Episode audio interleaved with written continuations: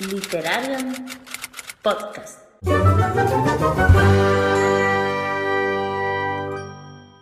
Hola, ¿qué tal? Bienvenidos al cuarto especial del este mayo Sci-Fi en Literarium Podcast. Hoy, eh, Rocío de Librería 9 3 cuartos no puede estar con nosotros, pero desde aquí le mandamos un saludo.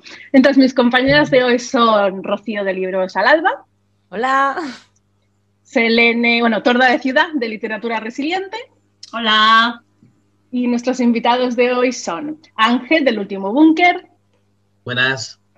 Y Neus, de Sin Libros No Soy Nada. Hola. Bienvenidos los dos. Muchas gracias. Pues podemos empezar porque vosotros mismos os presentáis un poco. Pues que empiece Neus, que ha llegado tarde. Ah. Uy, mira, ya la ha tirado contando. debajo del tren. Esto ya se publica, esto se publica, esto está grabado. Ah. Yo Bueno, yo- En, en- problemica. en su defensa diré que yo estaba tumbado jugando a Pokémon hasta- y a las 5 en punto me, he levantado, así que... No, no, no, di la verdad, no te has levantado, te he levantado. Di la sí, verdad. sí, cierto. De repente he visto, he visto tu mensaje y ha sido, ah, que esto es ya. Digo, ah, coño, que son, la- que son las 5. Digo, pues a lo mejor debería... Mm, que, vestido, que vestido ya está. Yo voy en bata, ¿eh? Y estupenda. Yo, mi madre me ha dicho, ¿te vas a poner en bata? Y yo, sí, mi madre. De verdad, ¿eh? De verdad. Y yo en plan, a ver, mi anciano quiere en bata. Y tú Me así exige. Estilo Bueno. Es lo que que no- el público Claro. quiere. Mis neusianas ya lo saben, exactamente. Así que no iba a decepcionarles. No, no, Yo no. estoy en mi casa, estamos en confinamiento y hace frío. ¿Para qué me voy a poner otra sudadera para quedar bien si yo en mi casa voy en bata? Claro. ¿Sabes lo que puedes hacer contra el frío? Venirte, porque ya digo que yo aquí estoy con la puerta abierta. Veniros para acá, para el Pero es sur, que yo hombre. si me bajo, me bajo a Granada y en Granada hace más frío que aquí. Hace más frío. Sí. Depende, depende de dónde, pero sí que es verdad. Sí que es verdad. Entonces, no sé. Pero bueno, mm, que, que yo creo que me conocéis, pero si no me conocéis, yo soy la loca de Si Libro No Soy Nada, Neus, aquí presente. Eh, tengo un canal hace ya, aunque parezca mentira, cinco años.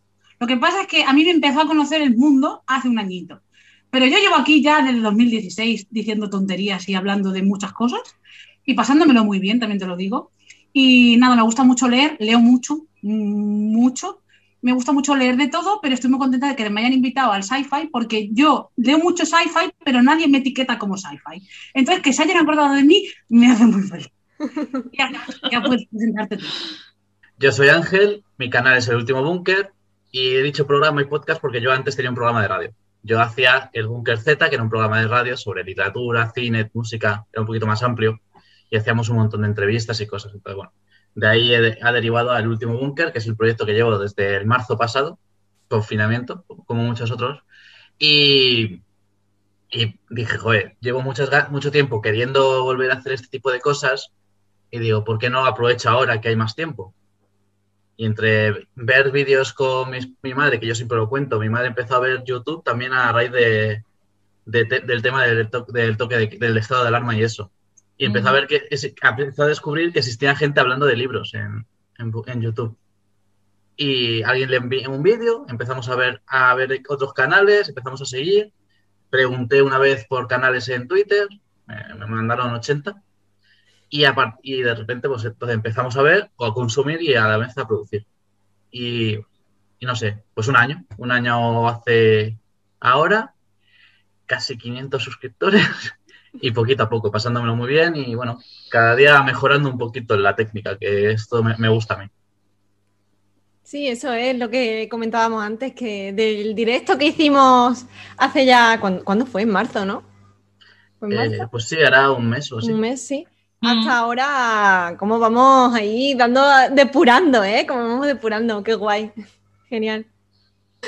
Bueno, pues siempre nos gusta conocer un poquito eh, cómo nuestros invitados se iniciaron en el, en el género. Entonces, bueno, un poco hablando de cuáles fueron vuestras primeras incursiones en el género, con qué autores o cuáles son los que más os llegan a la patata, qué autores consiguen manteneros enganchados a, a un libro del género. ¿Quién empieza? ¿Sigo yo, Ángel? Sí, Sí. Vale. yo creo que nos podemos ir intercalando, así no... Como tú, como tú quieras. Digo, para no empezar los dos a la vez y quitarnos uno al otro.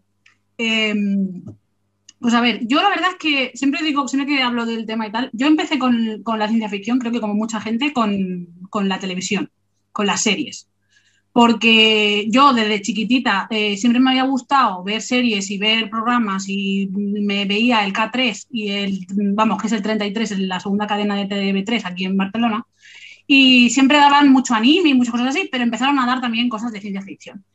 Y yo, todo lo que daban, yo me lo tragaba. Y era la época que entonces aquí en Cataluña daban eh, Stargate, daban Star Trek, daban Farscape y, a mí eso me gustaba, a mí eso bien. Pero yo el momento living la vida, esto es para mí, fue cuando de pequeñita, yo creo que fue eso, 7, 8 años, dieron eh, la serie de Dune en la tele. La mm. primera que hicieron, no, la segunda eh, versión que era un rubito muy cookie y tal. Y a mí eso de cabalgar gusanos en la arena y el pavo este estupendo, con los ojos azules, en medio de allí del tal, ahí como muy revolucionario contra los chungos del poder, de la especie, yo dije, esto, esto es mi tipo de, de bien, bien para mí. Y yo ya me hice eso. Pero nunca supe cómo se llamaba la maldita serie. O sea, yo me gustaban los gusanos de Arrakis y sabía que se llamaban Arrakis el planeta, pero no tenía ni puñetera idea ni cómo se llamaba la serie ni de dónde venía. Y eso que ya me veis a mí con 15 años, que fue cuando me pusieron en internet en mi casa, buscando en Yahoo Respuestas, gusanos en la arena en un planeta llamado Arrakis. Y me sale Dune, Frank Herbert. Y yo dije, coño, esto es un libro. Y tal que me fui a la biblioteca a cogerlo. Y entonces ese fue mi primer libro así, eh, a conciencia, digamos, de coger ciencia ficción, porque sí que es verdad que tanto en el colegio como en el instituto habíamos leído, por ejemplo, a Julio Verne, que si bien hay, hay libros que son más rollo fantasía, pues sí que hay otros que son más mmm, lo que sería precursor de lo que es la ciencia ficción, ¿no? Y, pero el primer libro sí que cogí yo con ganas, en plan, sabiendo que era sci-fi, fue Dune, que además encima me llevé la alegría de la vida porque yo pensaba que eso era una serie que se habían inventado los yankees y resultó que no, que eran unos libros tangibles que yo podía coger en la biblioteca. Que bueno, mucho así, pero luego no me he leído ninguno más, porque el resto de la saga de Dune hay un montón y ahí sí y yo sigo sin leerlos. Bueno, según pero dicen, no, no, es muy necesario, ¿eh? Según dicen, puede, puedes ahorrártelo, porque va a vivir tranquilamente, ¿no? Tengo las dos. Tengo gente que me ha dicho que no, que no me acerque, en plan de olvídate, quédate con Dune, que ya está, autoconclusivo. Y otra gente que me ha dicho, léetelos, que sí que están bien, que eso es gente que es muy crítica. Entonces, bueno, como sé que están ahí, además están en las Biblios, pues como que lo voy dejando. Lo voy un poco dejando. Pero sí que es verdad que desde los 8 9 hasta los 15 que me leí Dune, pues yo sí que he sido, yo soy muy treki, yo soy larga vida y prosperidad. O sea, me otra, encanta. Otra, otra. Bueno, hacerlo. No, ¿No? yo sí. Larga vida y prosperidad. Muy fan. Y entonces yo por ahí seguí y en la serie sí que me enganché mucho. Y alguna cosa también igual de manga, de cómic, algo también por ahí tiré de ciencia ficción. Y ya con la ciencia ficción, pues ya a partir de los 15 o así, tanto en bibliotecas como por casa, pues he leído un poco de todo. Lo que pasa es que yo no tengo, no soy una persona de autores concretos. En plan, he leído libros de autores que me han gustado y libros de autores que no, pero no suelo tener un autor fijo, que sí que hay más gente, por ejemplo, que todo lo que saque no sé quién, me lo compro. Yo no, yo suelo ser, en plan, yo me lo leo, me gusta, bien, no me gusta, pues a otro. Pero he leído bastante, que ahí además, haciendo los deberes para me apunté aquí un montón de libros para recomendar de cada categoría, y me di cuenta de que he leído mucho, igual más de lo que yo me acordaba. Pero, pero sí, sí, y, eso, pues no sé, que me gusta, me parece muy interesante, me parece que es un género que aborda temas muy importantes, que hace mucha crítica social, que tiene mucha profundidad y que, que está un poco también dejado y que siempre como que vamos a lo mismo, ¿no? O siempre cuando hablamos de sci-fi siempre es en plan pues, Star Wars y navecitas y cositas y hay mucho más y que, bueno, que eso, que, que me gusta y ya está, que no me quiero enrollar más. Perdón, Ángel, cuéntanos. ¿Cómo llegaste al género? O sea, o sea, ¿qué tal, o sea, ¿qué tal el trabajo, eh? Mira, gracias. Está estupenda, está estupenda. A ellos se lo permitimos. Mi respuesta es esta. ¿Cómo llegaste a Star Wars? Digo, a, sí, bueno, claro. Pues básicamente es lo que ha dicho ella, la, la, televisión, el cine, y yo creo que el, mi acercamiento principal a, al género fue Star Wars. Eh, es verdad, a ver, yo la cosa es que de mis de libros de la infancia, yo, yo siempre lo digo porque yo tuve un montón de libros del barco de vapor, y que era una colección enorme y tenía de todo. Había ciencia ficción, había libros de terror menos, pero había mucho de aventuras, había fantasía. había más otros que eran realistas, pero yo sé que había un poco de todo. Entonces yo sé que el primero, primero, primero está ahí. ¿Cuál es? No me acuerdo. Imposible, porque esa, colección era inmensa.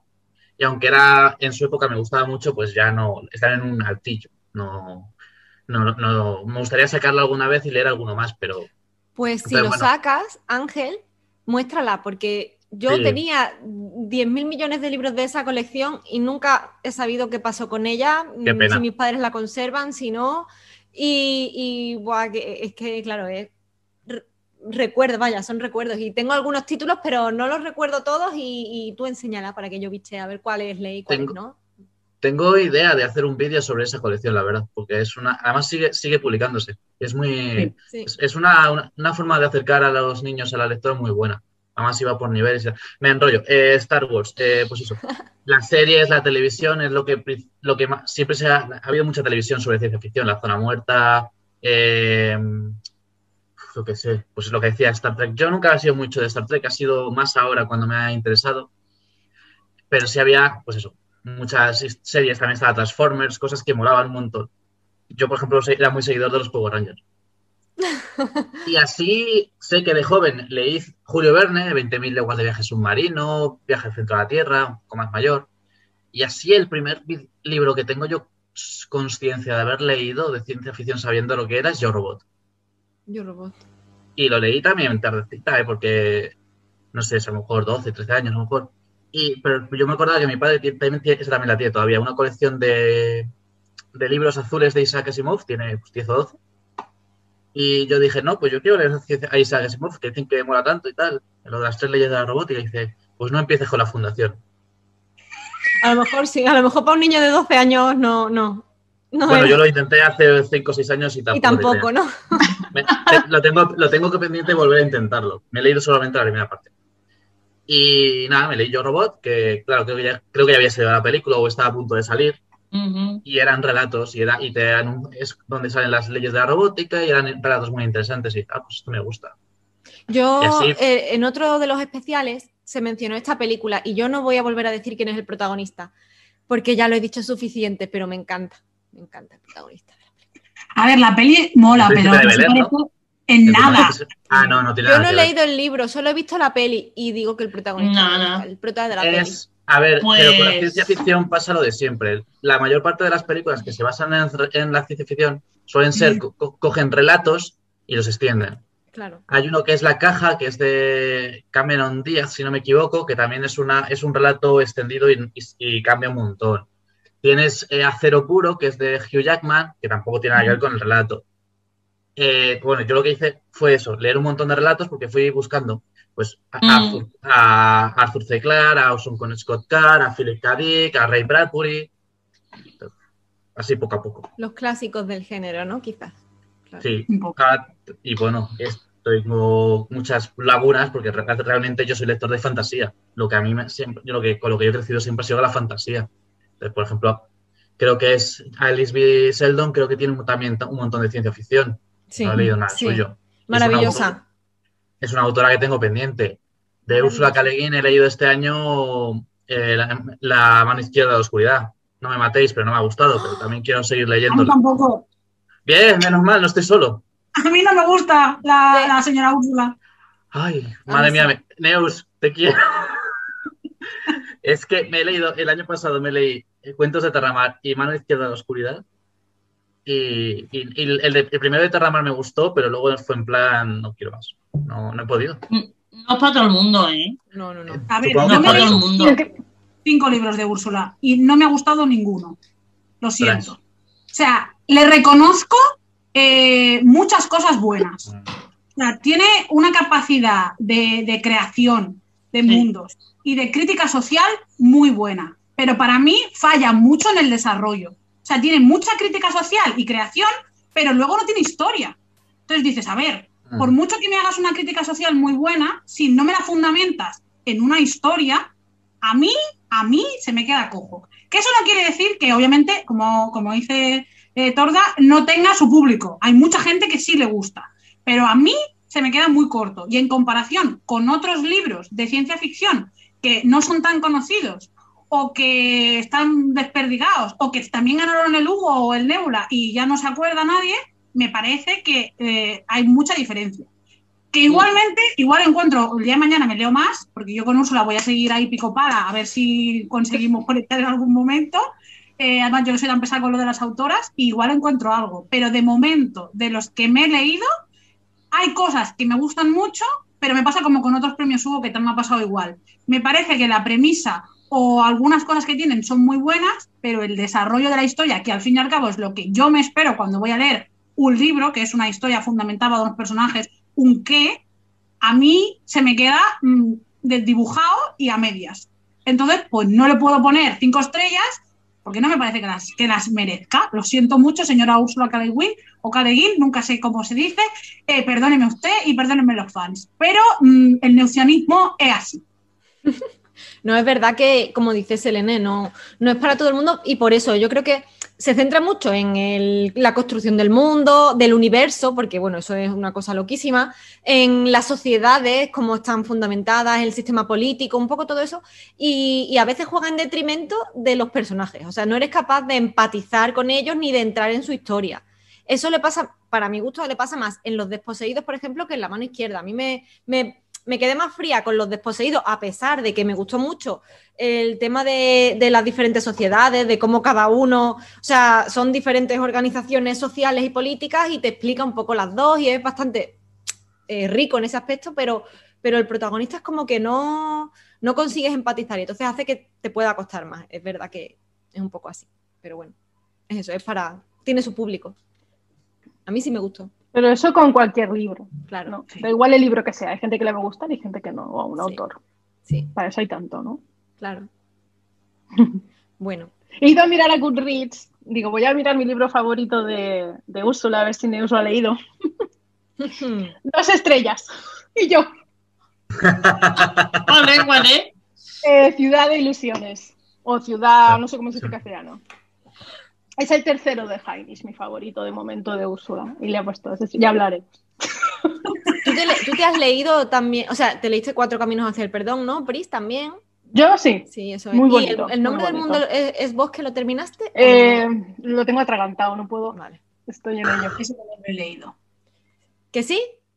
Que sí, que el del bosque, tampoco. Tampoco, ¿no? Mm, Es que me está costando mucho, no es como, ¿qué, mm, ¿qué es esto? Pero bueno, ahí seguiré.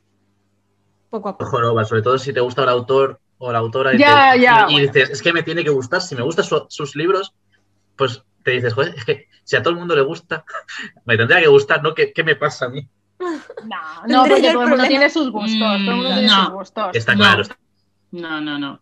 Nah. Y es eso no, porque también. a mí, a mí me pasa con Laura Gallego. O sea, a todo el mundo le encanta Laura Gallego y a mí no me gusta Laura Gallego. A Me mí pasa lo mismo tampoco. que a Neus. ¡Bien! Ya Yo- no me siento sola. Mm. Porque está todo el mundo, o sea, a todo el mundo, esa legión de fans cuando Idun, y yo me leí Idun y me pareció un ñorzo, sinceramente. Digo, Y aparte, no, aparte Pondré, de que pondré un, un pi cuando digas eso. No puedo, no puedo. la novela no, buena, no, que no puedo con ella, o sea, la, Pues, la buena de Ángel, Laura es... Haz Perdón. promoción de qué libro se va a leer en el club de, de lectura Ah. sin nombre. Ah, Ay, no lo tengo aquí. ¿No lo Un tiene? segundo, sí. Sí, lo tengo. digi- Espera, tengo la foto. Sí, es que, veamos. no lo tenía Gallego- planeado, ¿eh? No, no. De Laura Gallego, sí, yo le he sido siempre fan. De hecho, fui a la No, Feria del que no Libro, puedo con ella. la entrevisté siento. una vez, que eso es una historia que siempre me gusta contar. Pues hola Laura Gallego, encantada. A lo mejor nunca quieres ve. venir a este Por podcast, si nos ve. pero A ver si conseguimos que se vea. No, Mm. no se va a ver. no. ¿Veis No. No el se El ve, no. título y ya está. Las hijas de Tara. Mm. Yo lo vi, le di retweet. O sea, aunque no me guste Yo también, yo también, Apoyamos Ahora. a los clubs de lectura. Los clubs de lectura Hombre, claro que sí, por supuesto. claro. Eh, es que Neus ha comentado No. que ella no tenía autor favorito porque eso, Pues lo no. que ha dicho. Y, y eso, que Pues- pues, si tú tenías que comentar tu autor o autora favorito.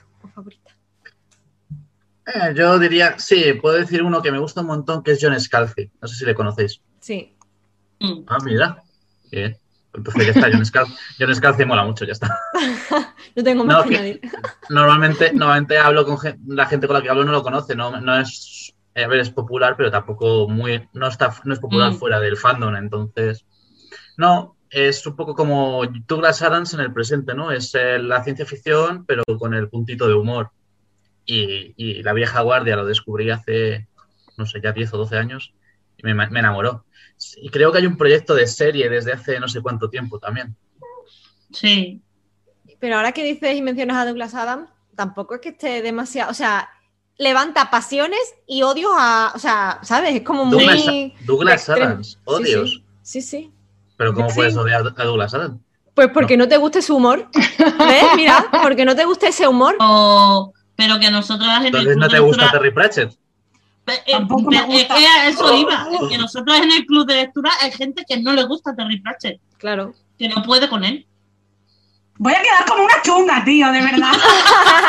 la hater, la hater. No, no, a mí, a mí de momento, claro, no- nosotros solo hemos leído dos, Brujerías y Ritos Iguales. Y Ritos Iguales es hiperfeminista, o sea que nos ha encantado. Y Brujerías, pues por los personajes, pero ya está. Pero que aquí hay gente en el club de lectura que no la soporta, ¿eh? A ver, yo con Terry Pratchett no, no, no es odio. O sea, no es que lo odie. No es- no- a ver, en general, tampoco odio muchos autores. O sea, tengo mucha fama y soy muy hater y bla, bla, bla. Pero odiar, odiar tampoco mucho. Pero con Terry Pratchett simplemente es que no conecto. O sea, me leí Claro. Y no me disgustó. La verdad, o sea, no fue un. O sea, le puso tres estrellas. Fue un libro que me, me lo leí, me pareció interesante, me pareció mm, diferente y tal, pero el humor de Terry Pratchett, que es lo que le gusta a mucha gente, a mí no me hace gracia. Claro. Entonces, Claro. es un libro como cualquier otro que me he leído, ¿sabes? No, no, sin pena ni gloria. Tampoco me, me apeteció leer mucho más. Luego me leí Pirómides y luego me leí el primero de todos, el de. El color de la el magia. color de la magia. El color de la magia. Y lo mismo, o sea, fueron tres, tres, o sea, tres estrellas, tres estrellas, tres estrellas. ¿Qué dices? ¿Está bien? Sí. ¿Está estupendo? No. ¿Está mal? ¿Lo tiré por un barranco? Tampoco. Es como que, bueno. Entonces, tengo otros muchos libros para leer que me apetecen mucho más que Terry Pratchett. Un poco así. Y con la guía del autoestopista galáctico me pasó lo mismo. ¿Está mal? No. ¿Me reí? Tampoco. Entonces, pues fue, pues eso. Pues Claro, pero el problema de, el problema de este, o sea, el problema es cuando un libro no te hace reír, pero en realidad no es su propósito, pues vale. Pero es que yo creo que la guía del autoestopista sí que es, su objetivo es que te rías. Y si no te ríes, pues mal. Si no te ríes, pues mal. Me quedé un poco como, pues, pues, muy bien, pues muy bien, estupendo, em, no es para mí. Y Mm. ya está. Claro. Pero que tampoco es una estrella y pienso que es lo peor del universo, ¿sabes? O sea, No, no, no, no. es un 3 y ya está. Y me lo he leído, no me arrepiento de haberme leído porque es un clásico de la ciencia ficción y todo lo que sea pues tener bagaje, pues bienvenido sea. Pero que ya está. Que no lo voy yo a recomendar especialmente a nadie, la verdad, porque no. Pero oye, a mucha gente le encanta, entonces pues estupendo, oye, a cada uno, es un- cada, cada persona es un mundo. Y así Sí. hay libros para todos los mundos y esto es estupendo. Porque si hubiera libros solo para un tipo de persona, los demás estaríamos. "Ah". Ya. Sí. ¿No? No, lo que pasa es que sorprende porque, por ejemplo, Pratchett en su país es uno de los más vendidos de toda la vida, vamos. Igual que la, la- igual que la Rowling. Pero es que no hay en el club, Ya, pero, por cuando es, ejemplo, ya, pero cuando pues, es humor, si no encajas con el humor, ya es más es. difícil. Es que es lo que Sí, te iba a decir. humor en común. Nosotros lo que estuvimos hablando en el club fue eso precisamente, que es que a mí no me gusta la, la fantasía mezclada con humor. Que si no te gusta, no te gusta. Y ya está. Claro. Punto. O ese humor, o ese humor. O ese humor. Sí, además, a mí, por ejemplo, me, me pasa que, en o sea, a mí, por lo general, me cuesta mucho más que me hagan reír en libros y películas y todo esto, a que me pase el extremo contrario, que me hagan llorar. O sea, yo soy Mm. más de llorar fácil y Sí. luego reírme, pues no me hacen gracia según qué cosas, ¿no? Y, Mm. O casi ninguna cosa. Entonces, bueno, pues me cuesta más, me cuesta más. Y encontrar un libro que me saque una carcajada, pues tengo que pensarlo, ¿eh? No me viene ahora. No me viene, pero bueno, seguro que habrá alguno, ¿no? Pero sí que te puedo decir cuál fue el último con el que lloré. Así que. Que vamos, de hecho está haciendo ahora. Está haciendo ahora. Oh, Lo- con los buenos de, de Hannah Kent. Hace un rato. Lo siento. Que va, que va. Estoy, estoy gozándomelo No, máximamente. no, pues ella se lo goza llorando. Uf, pero y, y lo, lo- o sea, lo depurativo que es eso, sí es maravilloso, oye. Es maravilloso. A- Hay gente que disfruta pasándolo mal viendo terror o en una montaña rusa, pues ella disfruta llorando. Oye, yo me descargo de, tensión y de ansiedad. Es que te quedas como muy tranquilo. Bueno, a mí me pasa. Sí. O sea, yo cuando, cuando estoy con un libro y, y lloro, ya sea porque sea muy duro en sí o porque también me pasa a veces porque es muy bonito y me Y te emociona. Y me emociono porque yo soy una pocha, pero vamos, así de grande. Todo lo pequeña que soy, pues top, top, top 8, top 8. Entonces yo lloro mucho, pero yo me quedo de tranquila y de Además- gusto. y de- Claro, es que además como te contengas, esto de, de intentar, o sea, yo cuando leo tengo, si, si hay alguien cerca, mejor que sea, si yo sé que voy a llorar, que sea mi familia, para no tener que contenerme, porque en mitad de la calle me contengo y entonces si me cojo un dolor de cabeza, de estos así, ¿sabes? Y digo, no, no, no, no, yo tengo, cuando sé que voy a llorar, tengo que leer en casa, para poder dejarlo ir. que Yo ya he aprendido. Yo ya soy capaz de llorar. O sea, cuando estoy así, yo ya soy capaz de. Bueno, soy capaz de llorar. Quiero decir, ¿tengo que llorar? Lloro. En la calle, en casa. Bueno, grabando vídeos. Yo he grabado vídeos que los he subido que he salido llorando y no he cortado porque no me ha dado la gana. Y he dicho, estoy llorando, pues estoy llorando. ¿Qué pasa? Los seres humanos lloramos. Lloramos. ¿Y qué? ¿Qué pasa? ¿No lloras tú en tu casa? Pues lloro yo aquí también. No pasa nada. Ahora me limpio las lágrimas seguimos hablando y, Y ya ya está. No pasa nada. Llorar es una emoción como, como cualquier otra, es muy sano. No pasa nada. Entonces yo me, me lo lloro. Pris, a que tú te lloras a la Kenyon estupendamente bien. Kenyon me ha hecho mucho sufrir en esta vida. Me ha dado muchas alegrías, pero te me ha hecho mucho sufrir. Pero lloras, lloras mucho, pero, te Pero- lo gozas, porque Kenyon hay que gozársela. Y para gozársela hay que llorar, si no, no te la gozas bien. Así que Mi libro favorito es Sticks, o sea que imagínate lo que he llorado. es de las mías esta chica. Mira que por culpa de primo estoy leyendo Una amante en sueño, ¿eh? Otra más. A la secta, venite para la secta. A mí me, me dijo, voy. Quedamos, quedamos tú y yo. Ángel.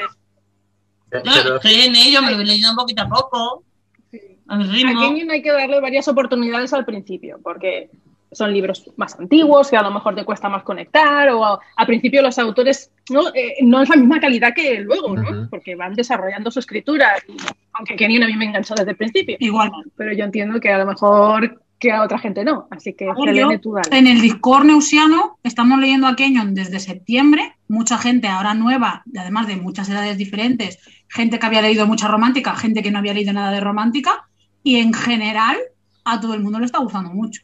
Mm. En general, a ver, hay gente. Y luego pasa lo de siempre. A mí me gusta más el segundo, a mí me gusta más el quinto, a mí me gusta más. O sea, quiero decir, luego Claro. ya vas conectando más con unos y con otros. Pero yo también estaba un poco como Pris, en plan, pensando, madre mía, yo esto me lo leí hace 10, 12 años.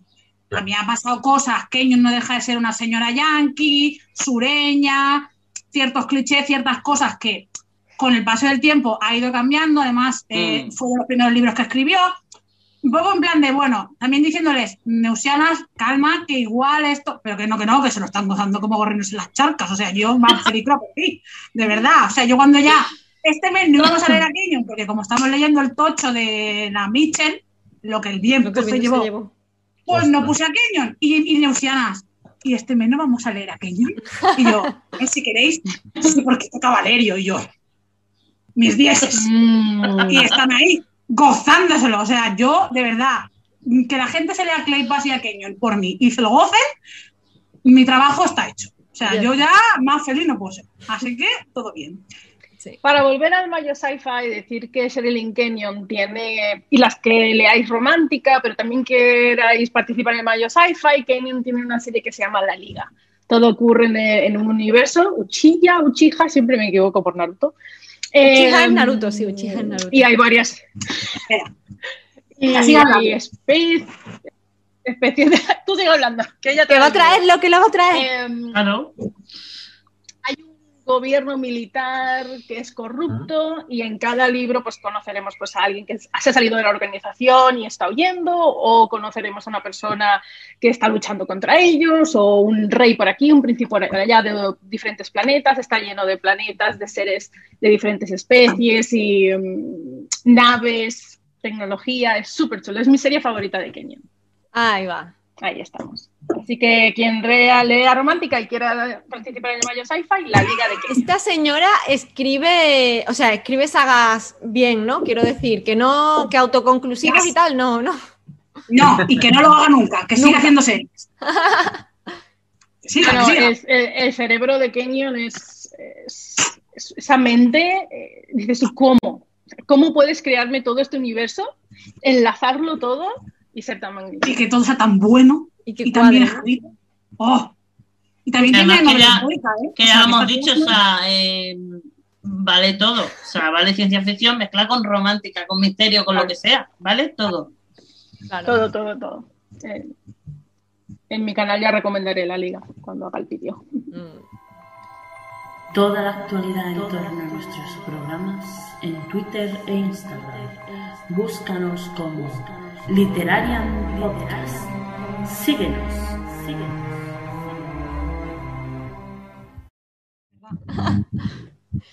Pues vamos a empezar con las recomendaciones, que ya sabéis que, bueno, en este caso hemos hecho una serie de niveles y, y, bueno, queríamos ver un poquito qué recomendaciones teníais y vamos a empezar por el nivel 1, que teníamos como premisas una- un relato, historia corta o manga de ciencia ficción por un lado y la otra premisa era mm, con portada espacial. Así que, ¿qué sugerencias tenéis para el nivel 1? Angelillo, Pues- empieza tú. Tengo Vale, lápiz pues, y libreta. yo Vamos yo me, he cogido- me he apuntado dos en cada una, ¿vale? Genial. Creo que he visto Neus que tenía como 50, pero yo he apuntado dos cada una. Y so- son dos, dos para libro corto. Que son La hija del rayo de Monse N. Ríos, que creo que está descatalogadísimo, así que suerte con eso. Ahí te lo dejo. Las biblios, las biblios. editorial pequeñita, que Lonia Editorial cerró el año pasado.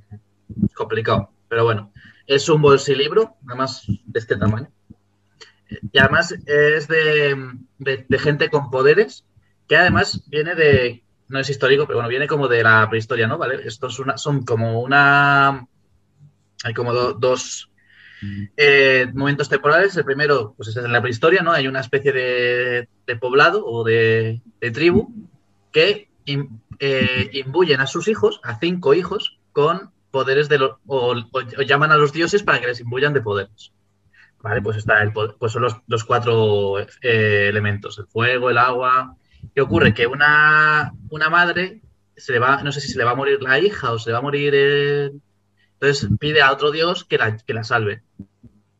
Y es el dios del rayo el que le da el, el poder. Entonces es una novela cortita, es una. no- yo creo que no llega ni a novelete, sea un rato largo.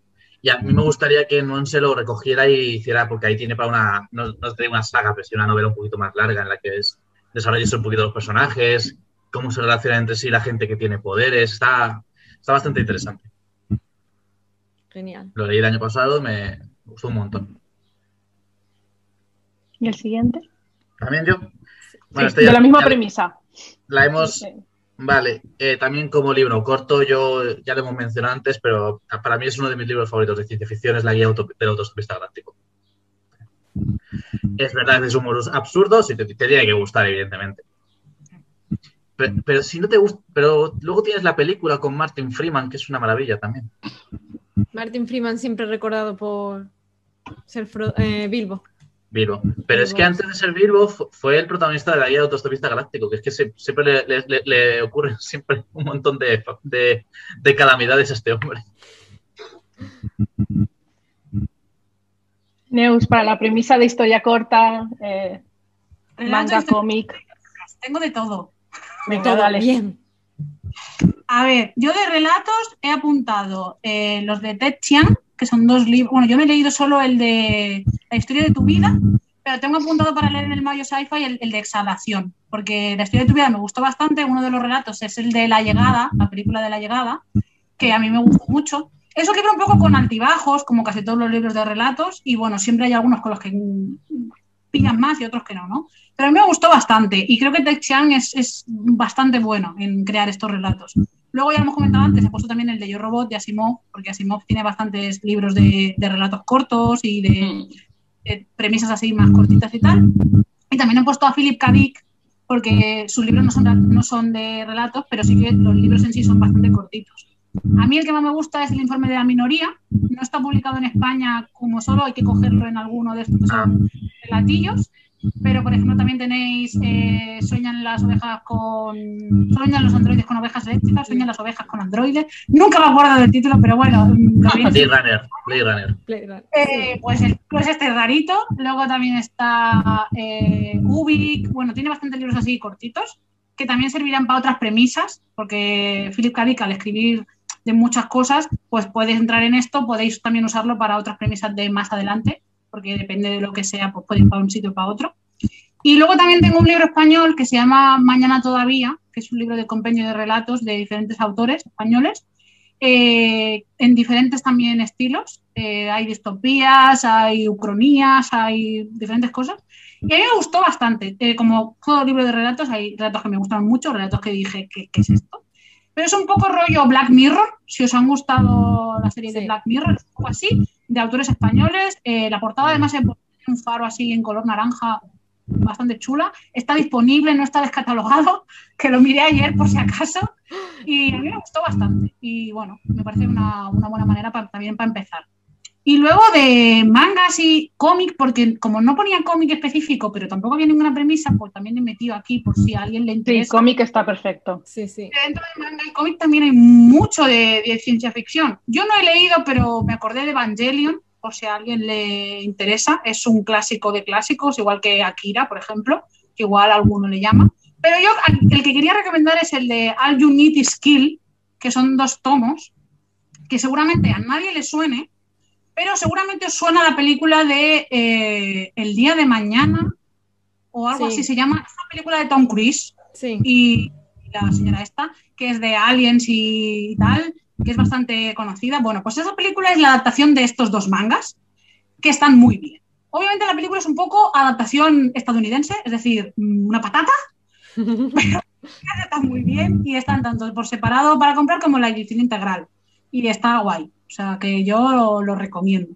Y luego así por encima para que tengáis un poco de, por si a alguien le puede interesar, Saga, Ether, Paper Girls, Ghost in the Shell, los libros de X-Men, que a mí me encantan, cualquier de estos de X-Men que queráis, pues lo que queráis.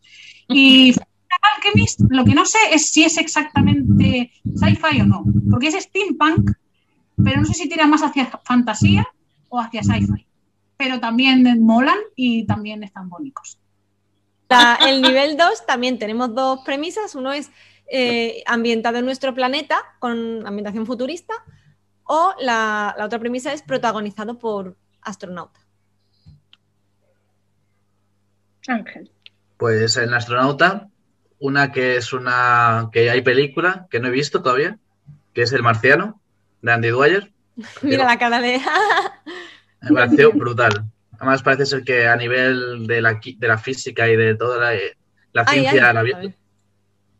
¿Qué ocurre? ¿Me oís? Neus, Neus, que seguro que tiene algo que opinar al respecto ah. después, ¿verdad? No me gustó. Pero es que además es, eh, me pasa con el marciano de Andy Wade como me pasa con Interstellar, ¿vale? Que la gente, no sé por qué, ciertos fans dicen que es muy buena a nivel científico y los científicos, y mira que yo no soy científica, pero los científicos se cagan en todo. Y yo soy de las que se cagan en todo. Porque tú no puedes hacer una peli o un libro en Marte y que no se note la gravedad diferente. Eh, eh, no puede ser. O sea, no puede ser que esté andando normal, porque en Marte no hay la misma gravedad que en la Tierra. Es que eso es algo de primero de física. Y lo segundo, no se te puede romper algo de atmósfera y tú coger y cerrarlo con precinto. Porque eso es MacGyver. No es ciencia ficción.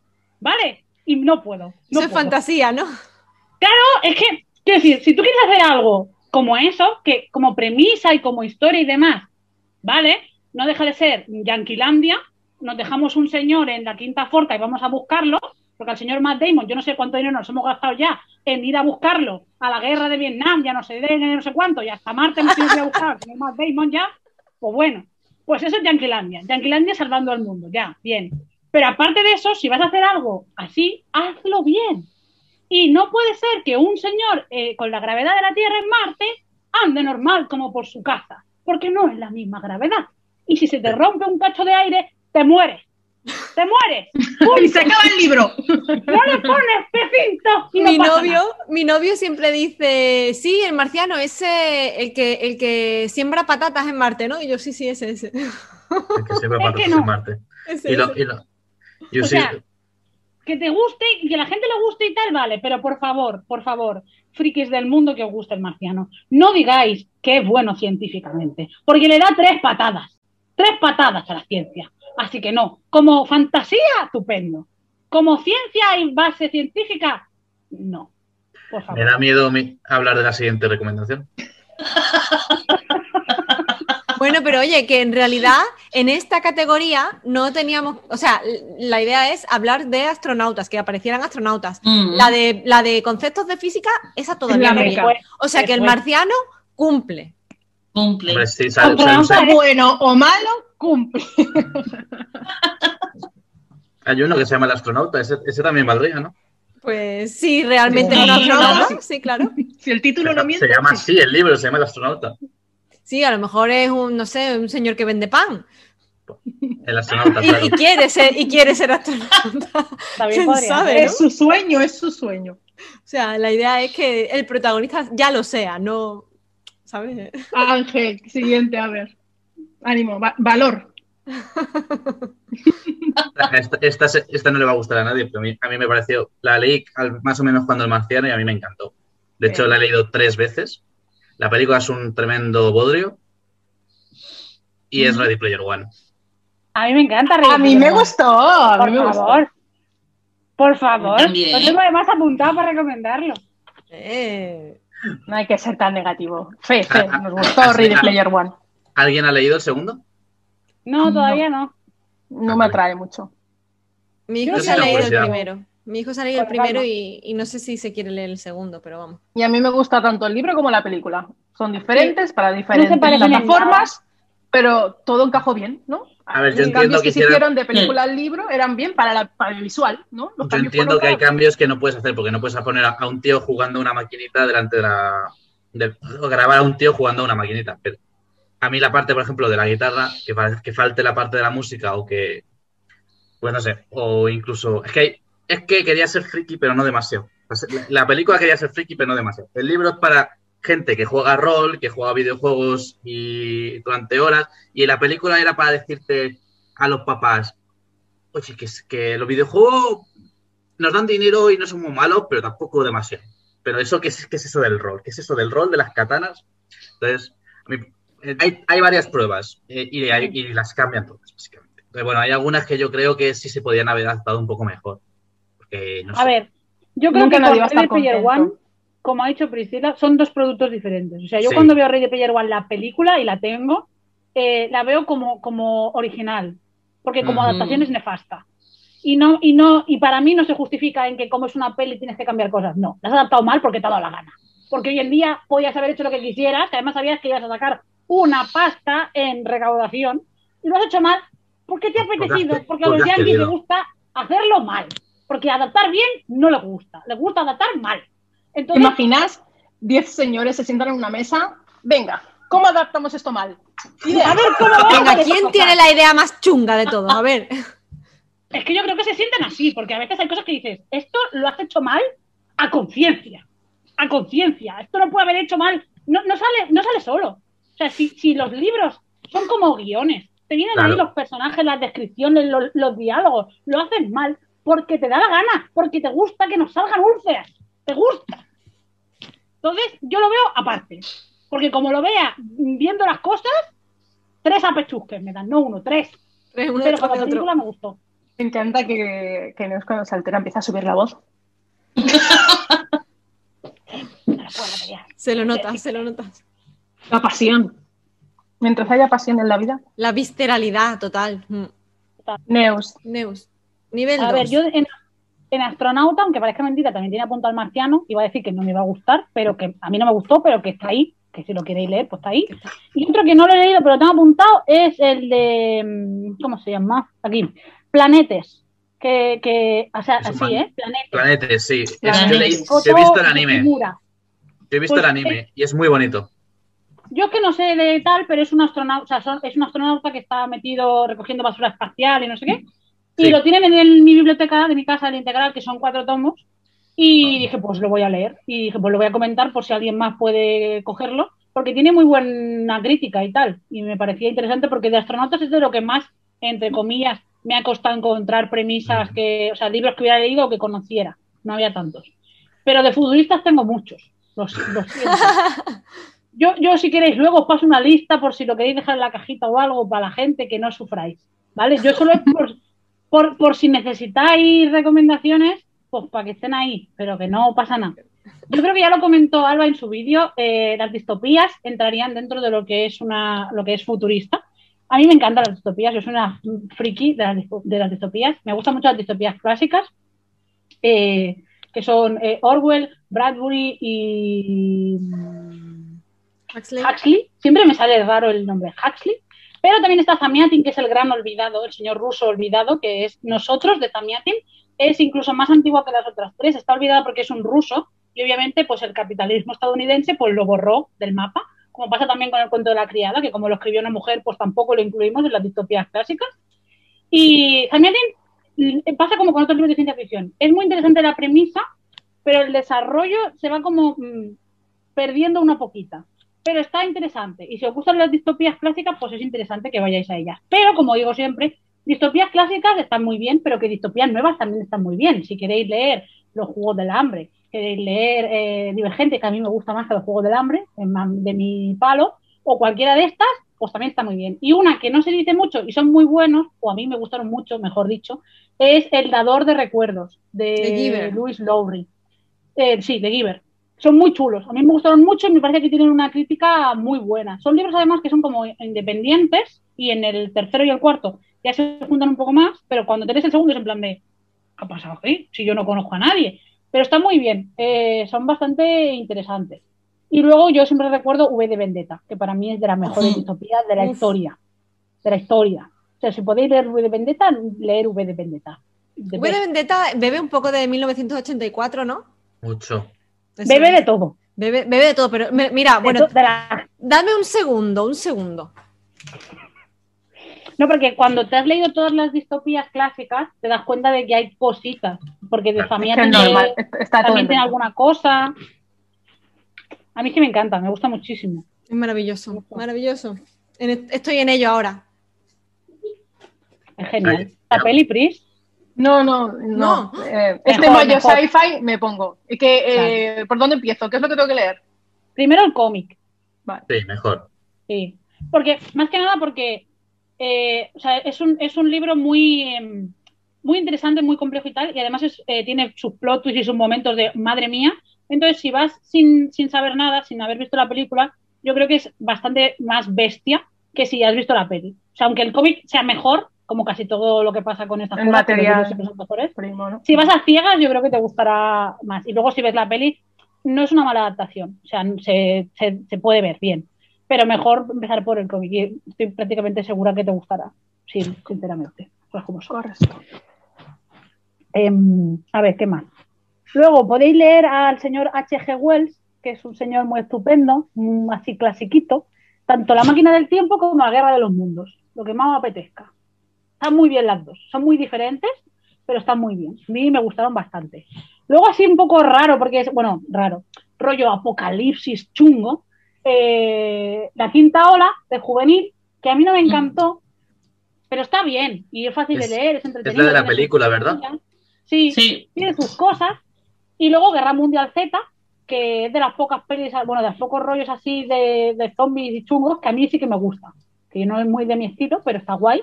Y también no deja de ser un, un futuro posapocalíptico, Mm. con ciencia y demás, que a veces se nos olvida, pero también está aquí. También podemos comentar de eso. Luego también así de juvenil está Reiniciado, de Amy Tintera, me parece que es, que también está guay.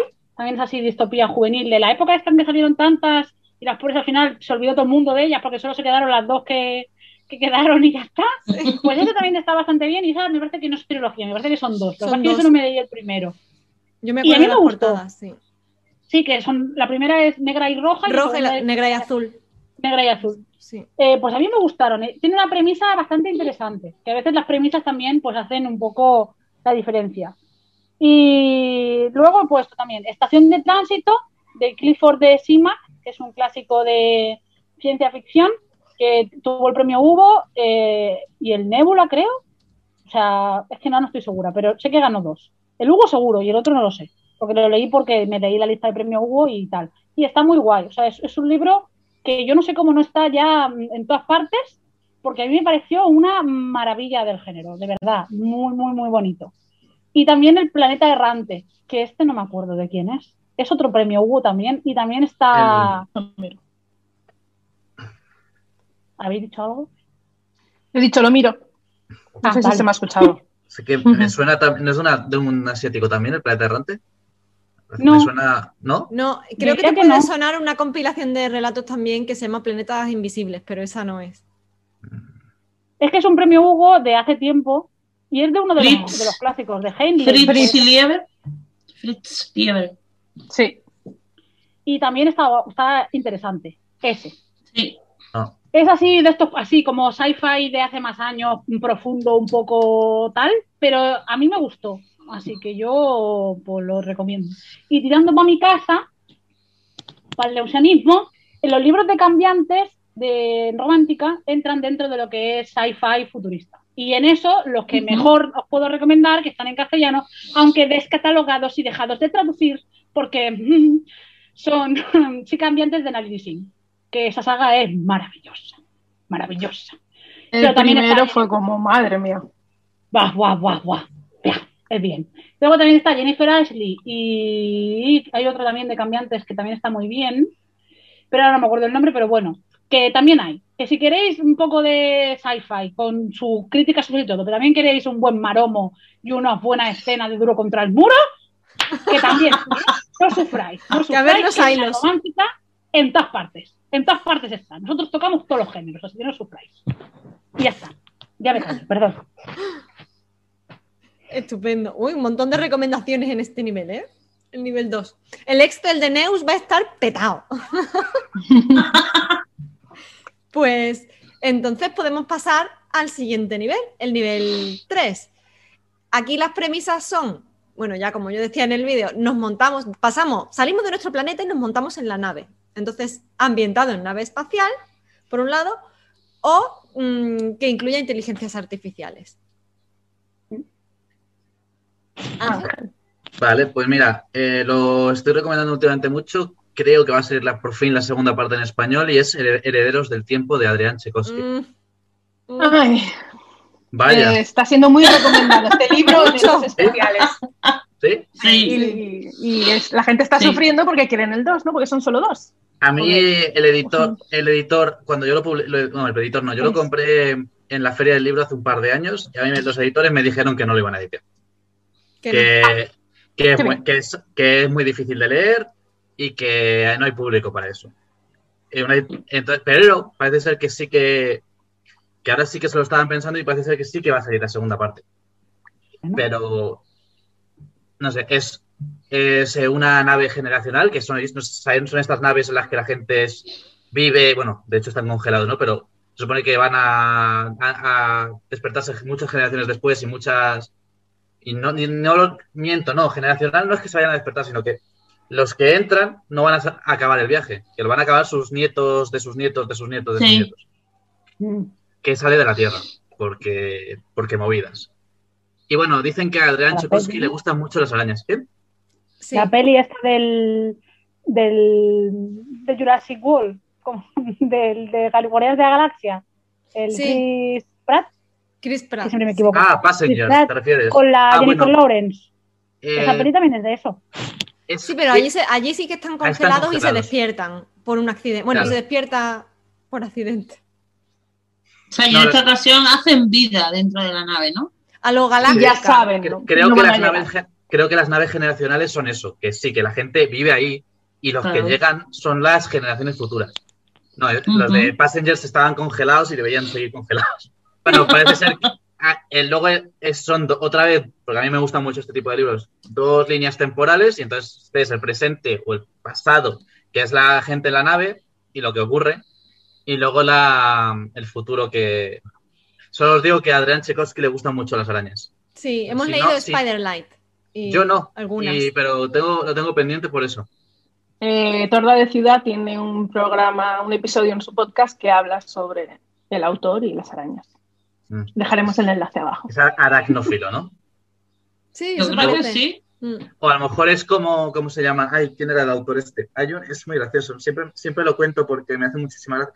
Eh, no sé si- cómo os gustan por aquí los cómics, pero al dibujante de. Había un dibujante de Spider-Man, que no me acuerdo, el, creador de Spawn, ¿cómo se llamaba? Ay, Que tenía preocupes, en, la, McFarlane. eh, en la edición se pone. Doc McFarlane. Eh, odiaba las arañas, pero. No, miento, odiaba dibujar telarañas, pero si veis sus portadas de Spider-Man, son, son eh, todo telarañas. Es que, lo, que, bueno, que los odiaba, pero lo hacía por eso. A lo mejor lo empezó a odiar de tanto que No, lo creo, dibujó. creo, creo- creo que lo odiaba antes. Pero bueno, es, es- son muy. Pues de- a Del Tchaikovsky o le gustan mucho las arañas o las odia. Por eso está todo. Está Sí, muy Sí, bien. es, como, es, como, es como Stephen King, ¿no? que decían que cuando era pequeño era muy, muy miedoso, entonces todo el miedo que él tiene lo vuelca en la escritura. Como Poe, ¿no? Que le da miedo el mundo y por eso todo. El mundo en general. En general. Bueno, pues el de. El de Tchaikovsky, Los Herederos del Tiempo, tremendo, tremendo tocho también, ¿eh? Mm. Y el otro que tengo, lo, lo tenéis, lo veis acá a las tres, que es el largo viaje El largo planeta viaje. Mm. Me gustó un montón, es muy bonito, es una historia de personajes. Eh, a mí la segunda parte no me ha gustado tanto. La que es, segun- que es precuela y secuela a la vez, a mí me ha interesado menos. Me interesaba más otro, no sé, esa historia que cuenta en la segunda no, entonces no, no me interesaba tanto. También entra en la premisa por inteligencias artificiales y, y por otros planetas, ¿no? Por la nave, por nave. Ah, por nave, eso, claro, evidentemente. Entra por todo. Es, por libro- todo. es el libro No hay libros, claro, que entran en Evidentemente. premisa. Y así. Claro. Y así no sé si tengo alguna más. No, apuntada no tengo más, estaba pensando. Pero le paso a Neus, que creo que tendrá también Testigo. 80 más. Aquí tengo pocos. Aquí tengo poquitos. A ver, ¿Sí? que yo he pu- apuntado todos por si le pueden servir a alguien, pero Claro, que, claro. que- Que Pues es que los estuve- demás. Estuve mirando en Goodreads y tal, y iba apuntando todo lo que había leído que me cuadraba en una cosa o en otra y que me acordase ¿sabes? de algo, porque claro, a veces también hay libros que has leído hace 10 años Claro. que no te acuerdas. Y bueno, aquí tampoco tengo muchos. ¿eh? Eh, como habéis dicho, en, en lo de la nave he puesto a Becky Chambers, que yo soy la rara a la que no le gustó No le este gusta. libro. Bueno, la rara, porque parece que a mí yo, yo cosas, pero de verdad que a mí muchas cosas que me gustan, os lo prometo. No todo Pero parece que siempre que sale alguien diciendo que no le gusta algo, yo hago detrás en plan de ¡a mí tampoco! Pero no, ¿vale? Yo también me gustan cosas. Entonces, ese libro a mí no me, no me dijo nada, pero es un clásico para estas cosas, para las naves y tal, y a muchísima gente le ha gustado. Así que, oye, pues estupendo. Y aquí he puesto, que ya lo hemos comentado antes, el de la guía del autostopista galáctico, porque prácticamente todo el libro está en una nave, Mm. y es bastante importante dentro de la, de la historia.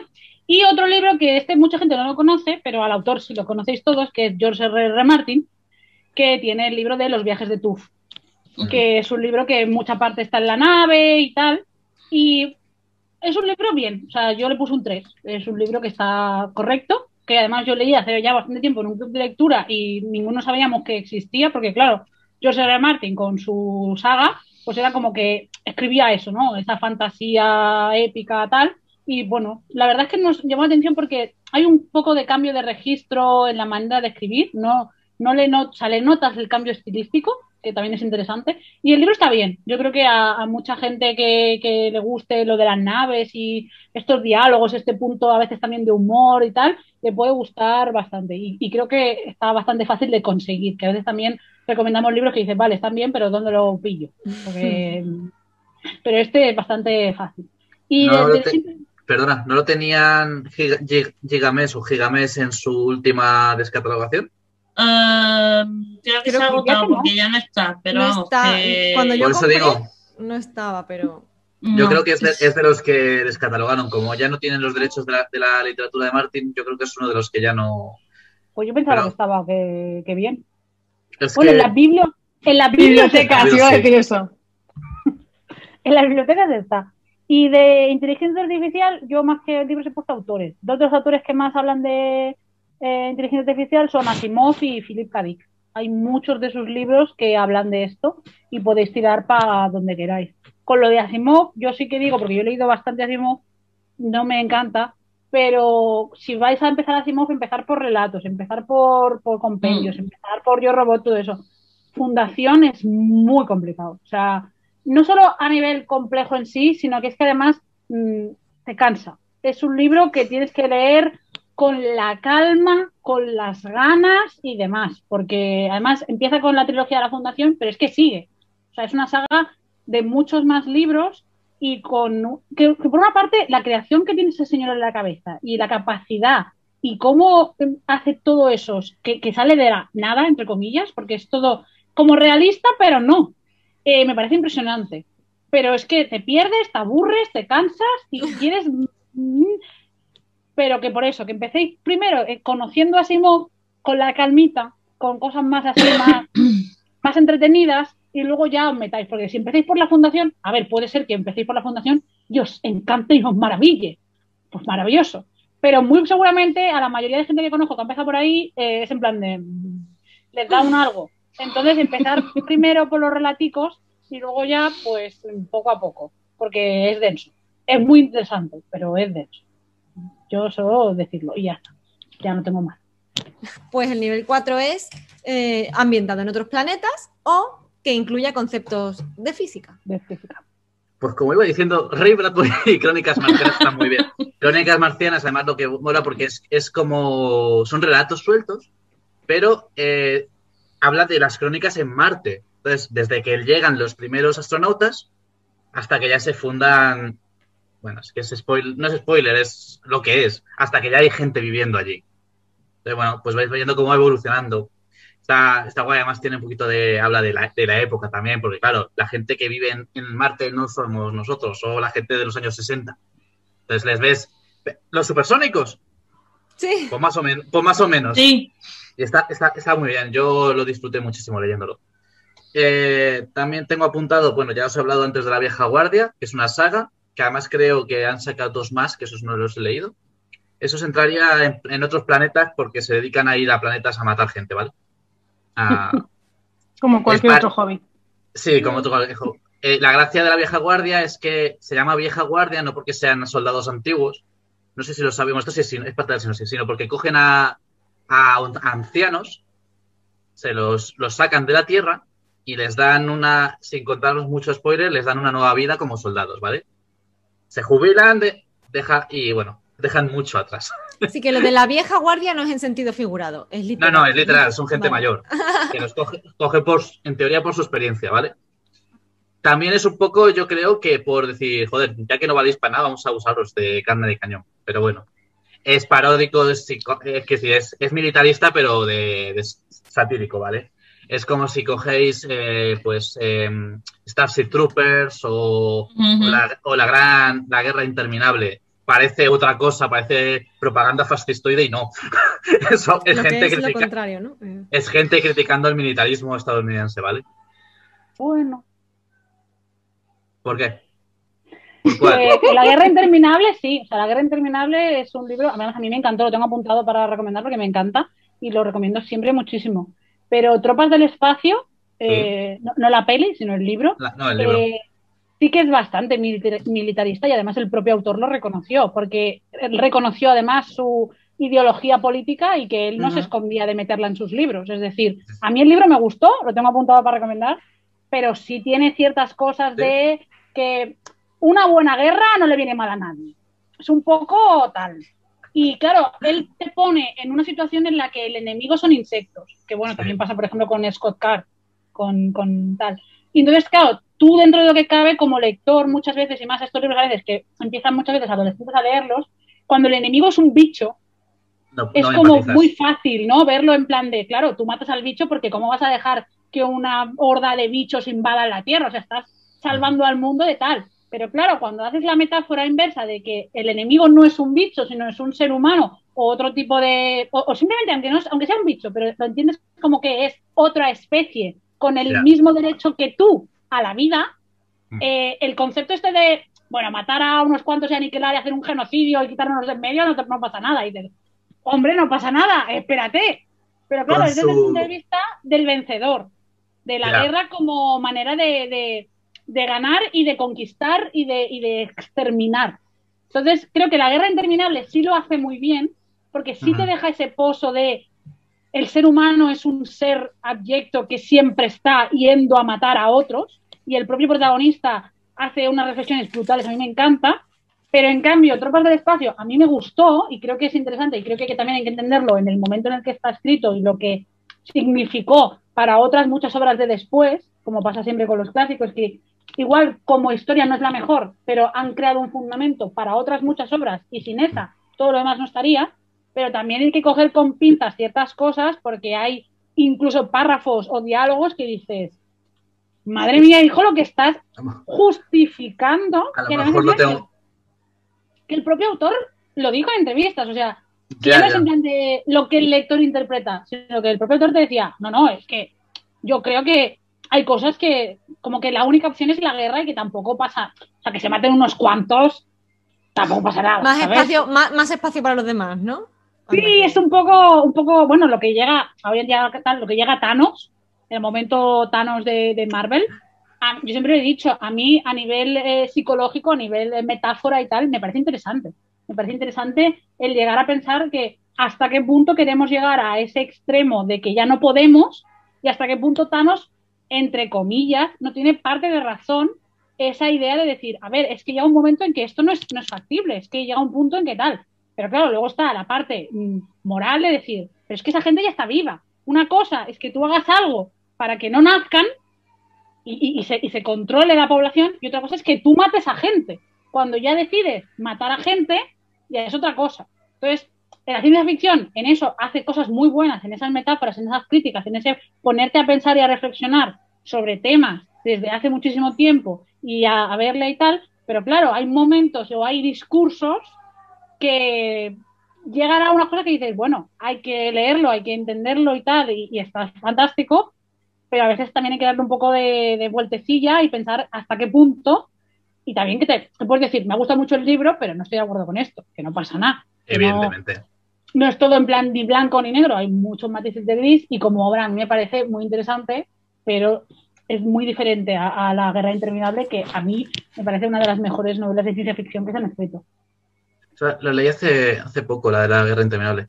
Y que digo que sobre eso que decías tú de, la de matar al bicho y, que es muy fácil, lo hace otro, otra novela muy bien, quiero decir, en eso, o pienso yo que lo hace muy bien, ya sacando al autor de la, de la ecuación, porque sabemos que es un saco de excrementos, la- el juego de Ender. Cuando tú te, encuent- tú te encuentras el juego de Ender, primero empieza como la novela de, hola, qué guay, vamos a, vamos a, bueno, van a matar a bichos, no sé qué, no sé, eh, son monstruos del espacio, no sé qué. Sin- es que no puedo contar nada sin hacer spoiler. A mí es una, es mi- sigue siendo mi novela fa- favorita de ciencia ficción, ¿vale? Yo la leí con, pues, esos 15, 16 años, me flipó, la he leído tres o cuatro veces. Ese señor es un saco de, de excrementos, vuelvo a deciros. Eh, pero eso de, joder, es que, que sí, que son bichos, pero que son sentientes. Luego tiene toda una saga sobre eso. De hecho, el segundo libro, no, que es La voz de los muertos, pero el tercero o el cuarto se llama Enter el, sen- el, genoci- el genocida. Porque está intentando. mm, Exterminar. No, bueno, Bueno. eso ya, ya lo hizo. no, se supone que está, eh, su, su idea de personaje es, está como que reivindicando lo que ha hecho, intentar, e intentar re- re- corregir su error. Por lo menos en el, se- en el Sí. segundo libro, que es el que yo he leído. Yo solo he leído La voz de los muertos. Está intentando corregir su error. Eh, porque claro, es que no son, no es que sean, que no, no son, que esto es como cuando la ibas a, iban a África o a otro, a otro, a otro mundo que, que eran básicamente, no eran humanos, ¿no? No eran personas, no las podías no las consideraban personas para poder hacer lo que hacías. Pues esto es lo mismo, Sí. como no son sintientes, porque ahora la palabra Jesús es sintiente, no pasa nada. De hecho, hay, un capítulo muy bueno sobre eso en Futurama, que la estoy viendo otra vez ahora, que es básicamente Starship Troopers. Entonces, bueno. eh, A ver, es que la ciencia ficción hace eso. Mucha ciencia Siempre, ficción siempre. De, de ir a invadir planetas, lo que está haciendo es una crítica de lo que el ser humano ha hecho eh, en Sí, las sí. guerras de conquista durante tanto tiempo. Y, y cómo deshumanizamos. Cuando llamamos bárbaro, cuando llamamos eh, indio, cuando llamamos indígena, cuando llamamos tal, lo que hacemos es deshumanizar para justificar lo que estamos haciendo. Entonces, eh, la ciencia ficción siempre lo ha hecho así. Además, en épocas en que igual era complicado hablar de esos temas, donde no se podía hablar, por ejemplo, del racismo de la misma manera, pues se escribía ciencia ficción y hablabas exactamente de lo mismo, pero en otro planeta. Y ponías a otra raza, o ponías a bichos, o ponías a otra cosa, y entonces de esa manera hablabas de lo mismo, porque al fin y al cabo la ciencia ficción es uno de los mejores géneros en eso, en hacer pensar y en hablar de cosas históricas que ya han pasado, de cosas que lleva haciendo toda la vida el ser humano, y te las lleva a, a una navecita, a un futuro distópico, a no sé qué, y te lo pone en la cara y te dice, ¿ves esto? Pues esta es la mierda que llevas haciendo todo el tiempo. ¿Eh? Despierta. Eso es lo que hace la ciencia ficción. Lo que pasa es que, como está metida en navecitas y en extraterrestres y en no sé qué, pues es en plan de, ay, sí, los libros son divertidos para frikis. Es como, eh, no, no va por ahí. Pero claro, a ver, hay de todo. Obviamente después hay gente que le gusta, que no le gusta, porque los gustos de cada uno son los que son. Pero también hay que entender eh, que hay novela de todo tipo y hay mucha novela muy, muy potente, que claro, como está como ahí, como olvidada, como dejada, como, como guardadita en, en la última estantería, pues claro, luego nos quedamos con que ciencia ficción es Star Wars, que también tiene mucha crítica y mucha cosa, pero que nos Mm. quedamos un poco con eso y hay mucho más. Y yo, por ejemplo, con el juego de Ender, como ha dicho Ángel, el, el- el señor eh, no tiene nada de señor, obviamente. Yo lo- cuando lo leí no sabía quién era este señor. A mí Como- me lo como- dieron claro, normal. como, como niña con altas capacidades que soy, eh, a mí me lo dieron porque fue el primer libro que yo tuve en las manos que el protagonista era un niño superdotado. Que claro, nosotros somos los olvidados del mundo. Nosotros no estamos en ninguna parte porque como somos los listos, pues ¿qué más quieres, hija? Si eres lista, ¿qué más quieres? Ya te lo hemos dado todo, ¿no? Entonces fue la primera vez que yo me sentí representada en ese sentido en un libro. Y que además no era solo uno, que era en plan de todos esos niños superdotados son los que vamos a poner en un sitio para que, para que se formen, para que aprendan, para que hagan, porque esa inteligencia hay que conservarla, hay que utilizarla, ¿no? Y yo dije, joder, esto es cuanto menos original, cuanto menos diferente.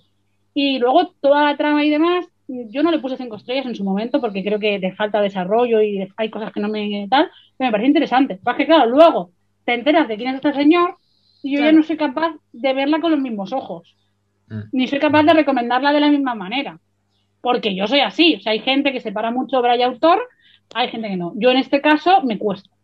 Entonces yo la leí en su momento, creo que tiene sus cosas buenas, pero creo que hay otros libros que tienen las mismas y el autor, pues no da tanto asco. O la autora, claro. Entonces intento ir a otras recomendaciones en lugar de, de a este. Pero vamos, que tampoco pasa nada si cualquier persona lo lee, porque los, lectores no tenemos la culpa de cómo son los autores. Claro. A ver, mm, y tú no tienes por qué saber qué tipo de persona es el, el- el autor, porque a veces lo sabemos, a veces no. Entonces, pues, mm, a ver, está ahí y me parece interesante y, y me parece estupendo que a Ángel le encante, porque entiendo el por qué le encanta y entiendo en muchas cosas que hay. Pero claro, cuando te enteras, pues ya es que ya no lo ves de la misma manera. Cuando empiezas a ver, Sí. a ver que a lo mejor ha metido esa mierda de que tiene en la cabeza en el libro. Claro, cuando ya sí que influye Porque alguna los de sus libros- ideas. Claro, porque dicen que en inglés los bichos son, eh, son, ay, ¿qué era bugs? No, ¿cómo era? Bueno, el, el- el término que utilizan para los bichos es un término peyorativo. Entonces, parece ser que, por eso digo que luego, no- evidentemente, no lo veo de la misma manera. Yo hace mucho que lo leí, no sé si lo podría volver a leer, también porque además el problema de estas novelas es que la primera, te pasa un poco como con muchas películas, o con, bueno, que se me ocurre. El problema es el giro. De momento que ya te sabes el giro, a menos que te guste, no lo vas a volver a leer. Porque tiene un girito al final y es en plan, Aparte con Scott Carr, el problema, aparte de todo, de que si mete o no mete su ideología en los libros, que eso a veces es difícil de saber si sí o si no, es el hecho de que él, el dinero que, que factura, Eso. lo invierte en eh, campos y, y, ¿cómo se llama esto? Lo, lo que van los niños en verano. teorías de reconversión. Ah, bueno, Sí, pero que hace cam- campamentos de estos de Campamentos verano, de verano. estadounidenses típicos para reformar a maricas, ¿sabes? Que tú dices, Sí. eso no lo sabía. Sabía lo de, la- las, lo de las terapias de conversión, pero lo de los campamentos no. Pues es uno de los, de los grandes, de las grandes voces de esos campamentos, Sí, sí. ha ido a dar charlas eh, y financia con su dinero. Entonces, claro, cuando tú compras un libro de esta persona, indirectamente estás formando parte de esa financiación. Entonces, Mm. claro, si no lo sabes, no lo sabes, y no pasa nada, no tienes ninguna culpa ni nada, pero cuando ya lo sabes, ya es un... Yo, por ejemplo, cuando alguna vez lo he recomendado documental, siempre digo, cogedlo de la biblioteca, cogedlo de la biblioteca. Claro. O de Pero no segunda pagáis. mano. No pagáis por eso, ¿vale? Eh, si- siempre lo puedes comprar de segunda mano, que esa opción también está. Que eso no Exactamente, pero que eso, como a eso es lo que no van a- está, No, claro, eso sí. Eso es lo que decían de hacer con el juego de, Harry Potter. Decía todo el mundo, esperaos a, las- esperaos a que esté de segunda mano. Mm.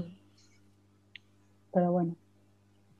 Sí, a ver, por eso el problema de... Yo, por ejemplo, creo que he, oído varias veces que me, me- no he llegado a mencionar el libro en el canal por eso, porque sé que es un personaje... Vamos, es un personaje no, es una persona que de mierda.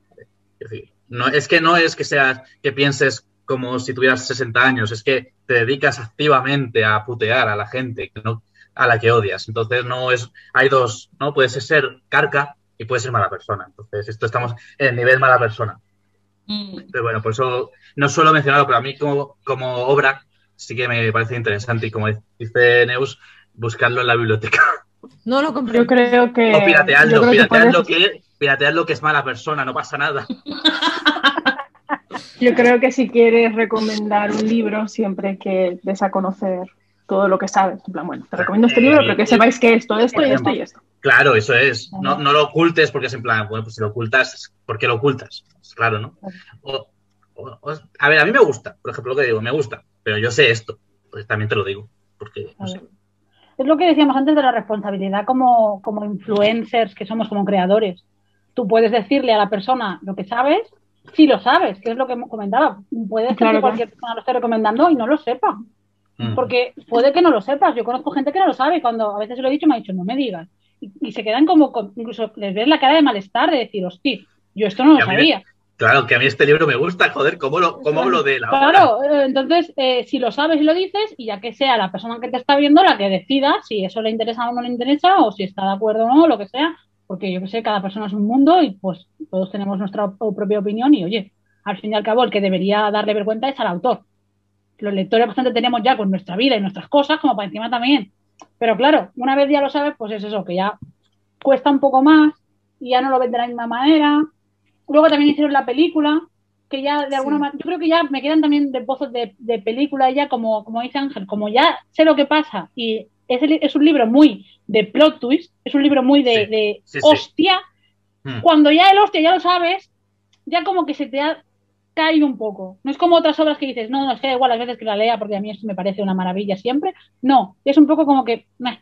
Entonces, como No. hay tanto y sale tanto nuevo y hay tantas cosas, pues al final dices, pues mira, para recomendar a este desgraciado, pues recomiendo otras cosas. Otra cosa. Y yo termino con mi última recomendación, que la tengo apuntada, que ya que estamos hablando, que es dentro de la premisa de conceptos de física, la- el problema de los tres cuerpos. Sí. Mm. Me lo leí el año pasado, todavía tengo las dos que leer. Flipé, flipé de verdad. De hecho, estrené mi blog con la reseña de ese libro.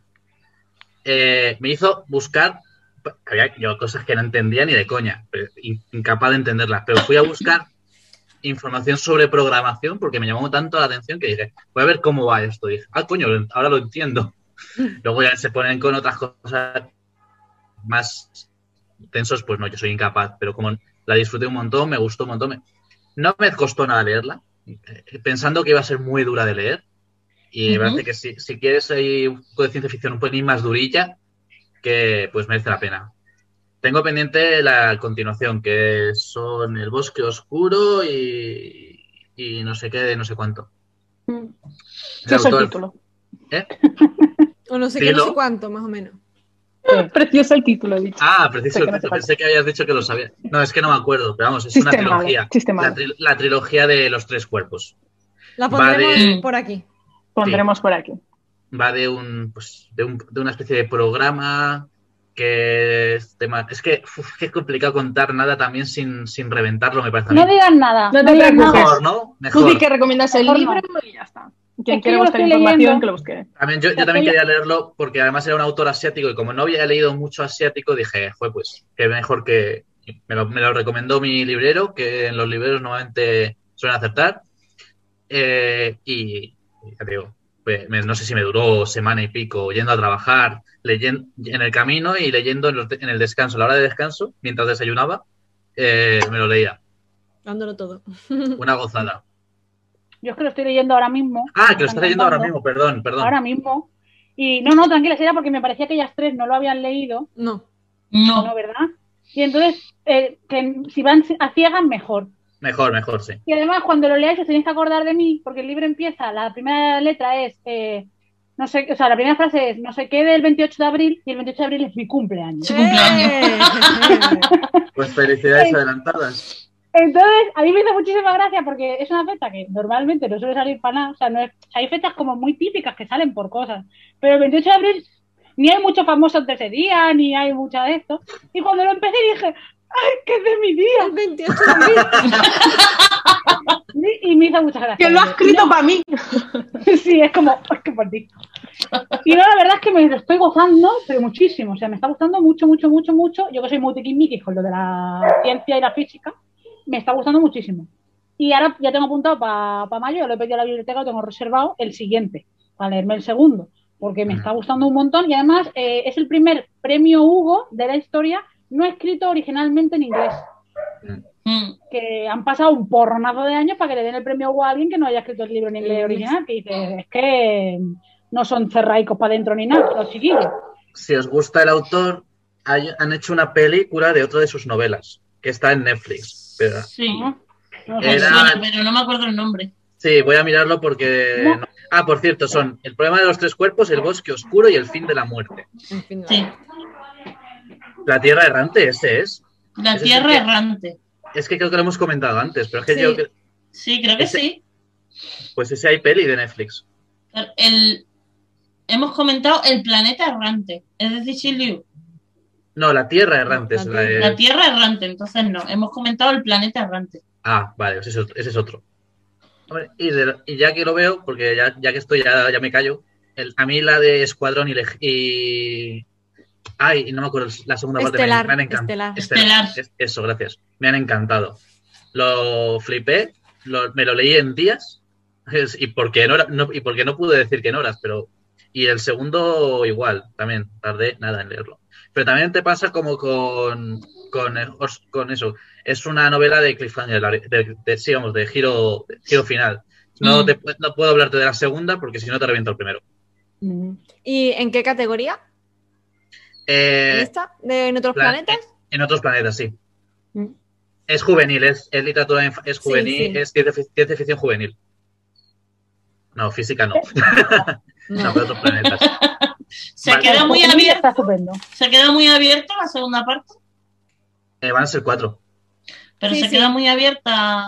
Sí. Sí, bastante. Bastante. Entonces me espero. Ro- rollo Sauron cogiendo el anillo. ¡Hostia! ¡Jolly! Me espero, me espero. Eh, como siempre, como este siempre año- digo, a las personas que, le- que no les guste mucho los libros en primera persona, que sepan que es en primera persona. entonces, Ah. pues, a ver. Hay, hay gente que no le gusta eso concretamente y que hay una, una corriente de odio a las primeras personas. No, bueno, porque es un enfoque muy, ¿sabes? No, no hay más perspectivas, digamos, ¿no? Mm. Es como, La única realidad la que ves es la de la protagonista. Vale, los vale. personajes quedan un poco superficiales. Conoces bien a la prota, pero ¿y los demás? ¿Qué Vale, hacen vale, cuando no, se van a los sitios? Nunca lo había A veces planteado. eso es un poco, Sí, yo creo que un poco más que superficial, depende. un odio, no, yo creo que no es tranquilo, mi amor. Bueno, lo de, lo de odio era broma, ¿eh? Pero quiero decir que no, No, se ve que Pero quiero decir que más que una, una cosa hater o algo así, yo creo que es más el tema de que hay ciertos libros que son en primera persona que está como justificado porque te lo cuenta esa persona por esa vivencia personal y Mm. entonces tú...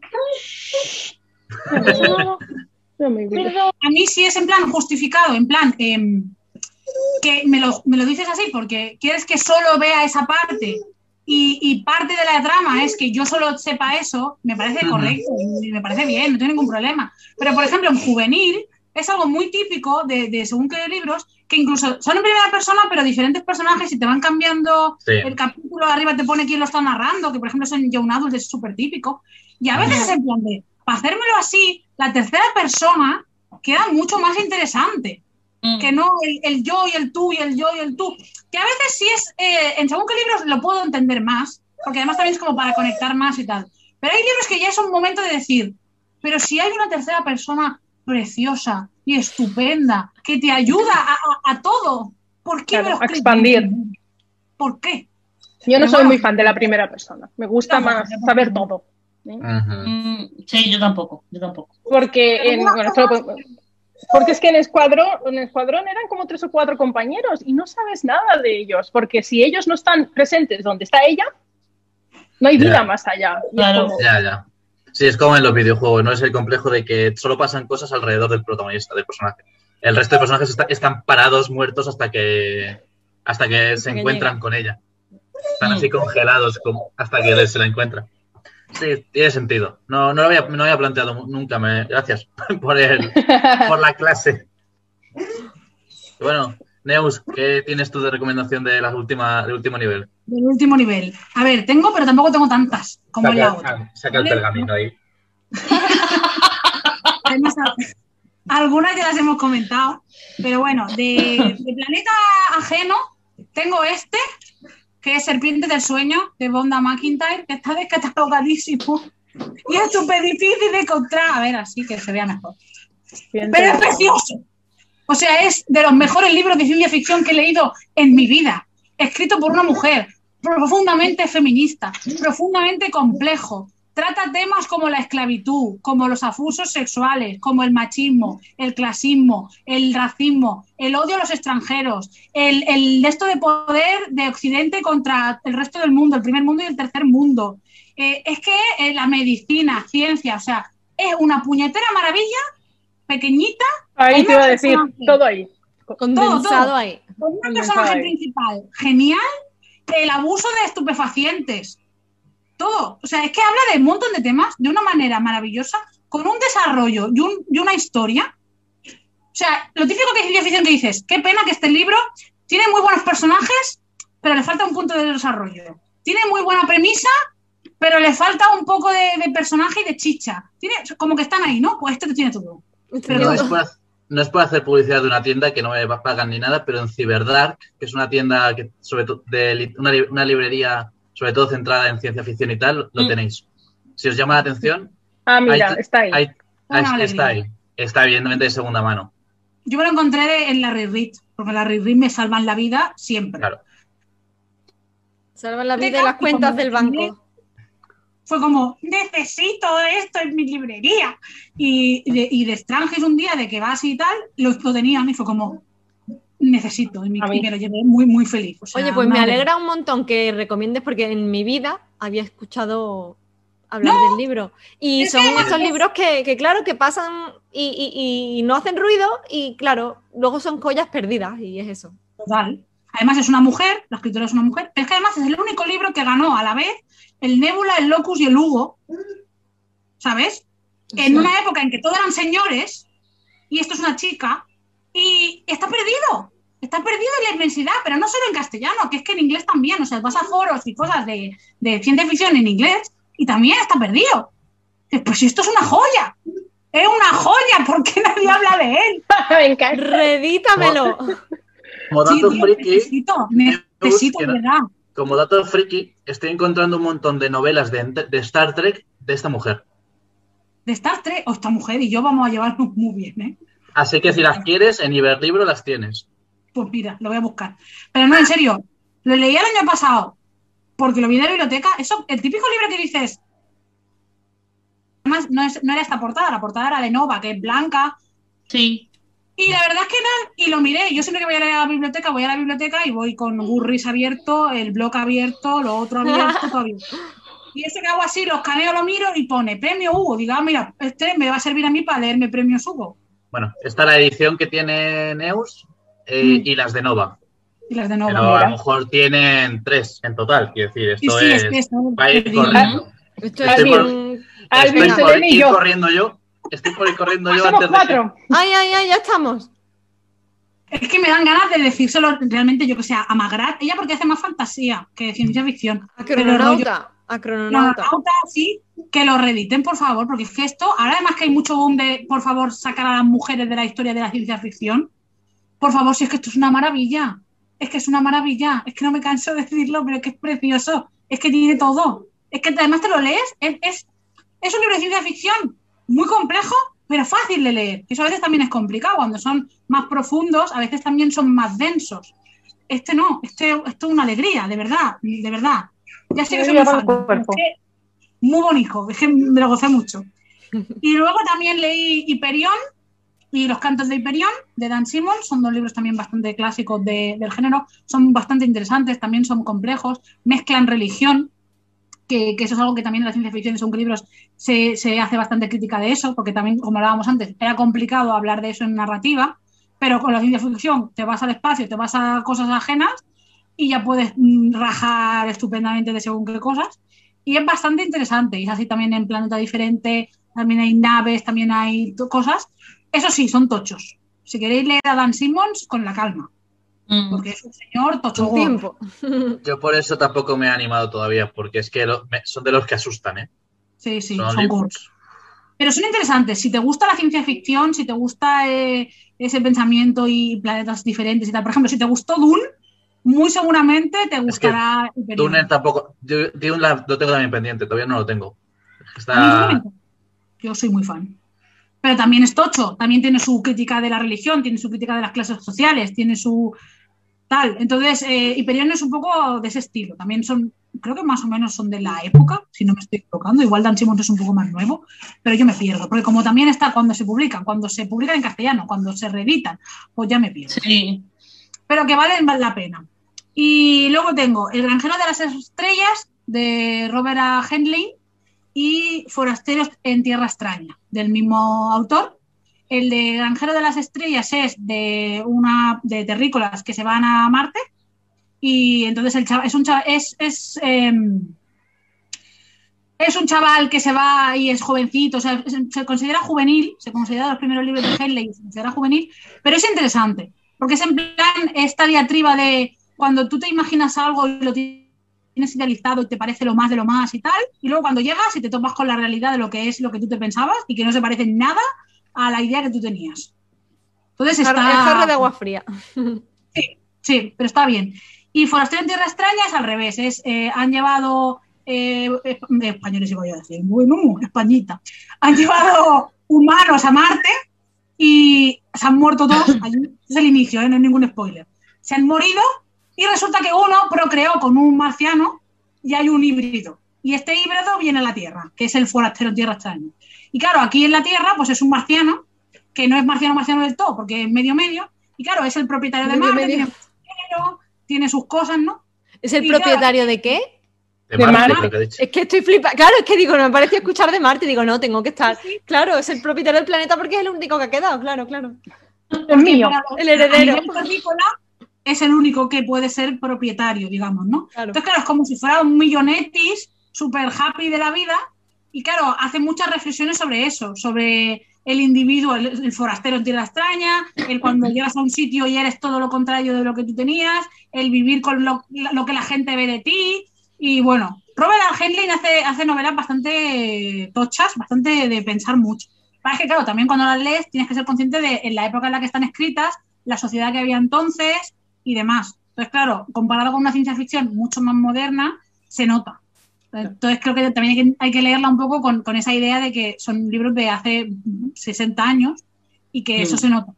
Que están muy bien y a mí me siguen pareciendo muy interesantes. Yo la mayoría los he leído los últimos 3, 4 años, pero se nota eso y tienes que ser también un poco consciente de en qué momento estaban, qué crítica pretende hacer, en qué momento estaba Estados Unidos, en qué momento estaba Europa, porque eso se nota mucho en, en el, en el texto y quizá pues ahora hay libros de ciencia ficción más contemporáneos que se van a, a otras cosas.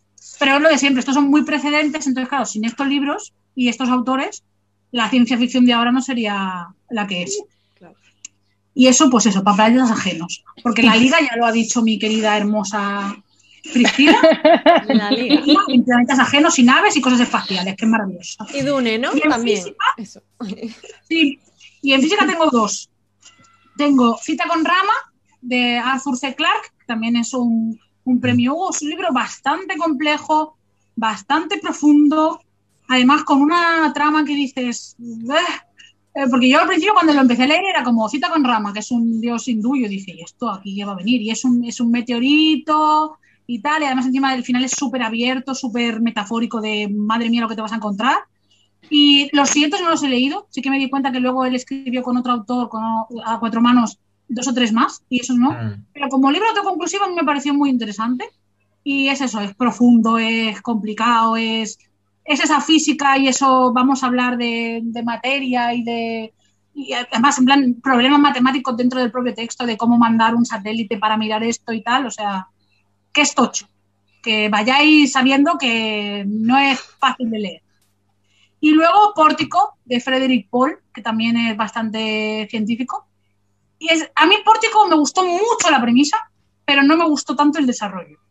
Creo que es una de las cosas que más pico con los libros de ciencia ficción, pero me parece una premisa muy buena, muy interesante, muy científica. Pero luego el desarrollo del personaje es como, bueno, también hay una inteligencia artificial en el, en el libro, pero bueno, que está ahí y que también hay que armarse un poco de paciencia para leerlo, porque también es eso, también es más físico, más profundo, más complejo y tal, pero es interesante y es otro clásico de, de la ciencia ficción que, bueno, también está ahí por si os apetece, os anima a hacer esta cuarta premisa. Este, yo Muchas creo que todavía, todavía no llego, todavía no llego, yo creo, al nivel de estos últimos, me parece. Tengo mucho que, que leer antes.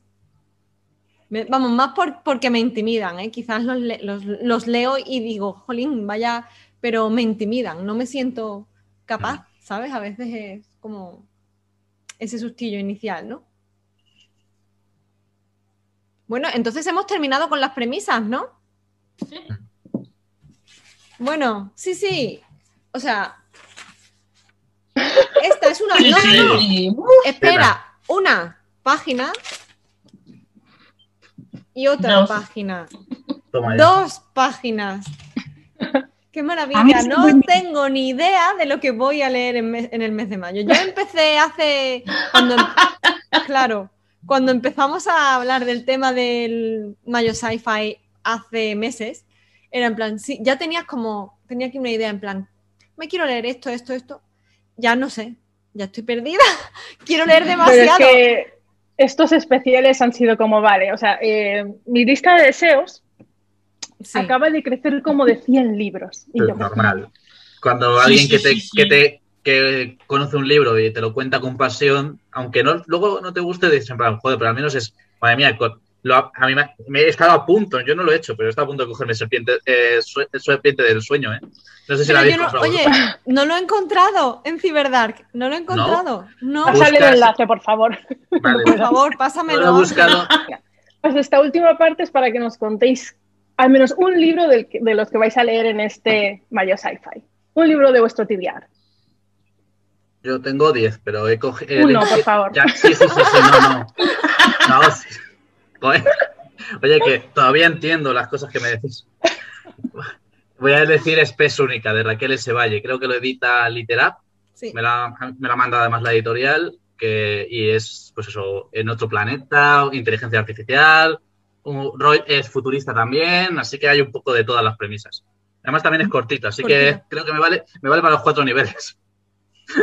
me valdría para puedes cualquiera. colocar en cualquiera.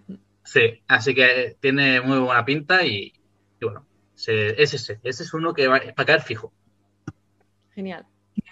Yo el que, el que voy a comentar, que no hemos sacado antes para nada, es el de Justicia Auxiliar, que no me acuerdo de qué autora es, Anne Leckie. pero Ah, Lecky. a eso. Es de inteligencia artificial y hace tiempo que lo quería leer y lo miré y vi, que estaba en mi biblioteca y dije, pues este para mí, así que seguro, ese seguro que cae. Otros también, pero ese seguro. Y además, como es trilogía y a nadie le gusta empezar sagas, pues para adelante. A ver, no importa. Y tampoco. Genial. Pues muchas gracias por vuestras recomendaciones y por vuestro tiempo. Gracias Y- por invitarnos. Y ahora solo nos queda nuestra típica despedida. Hay que reconocer, y vamos a decirlo aquí como entre nosotros, ahora que nadie nos ve, que ya la hemos ensayado antes. Así que, y ahora recogemos nuestra aspiradora y nos vamos. Y nos Y nos vamos. vamos.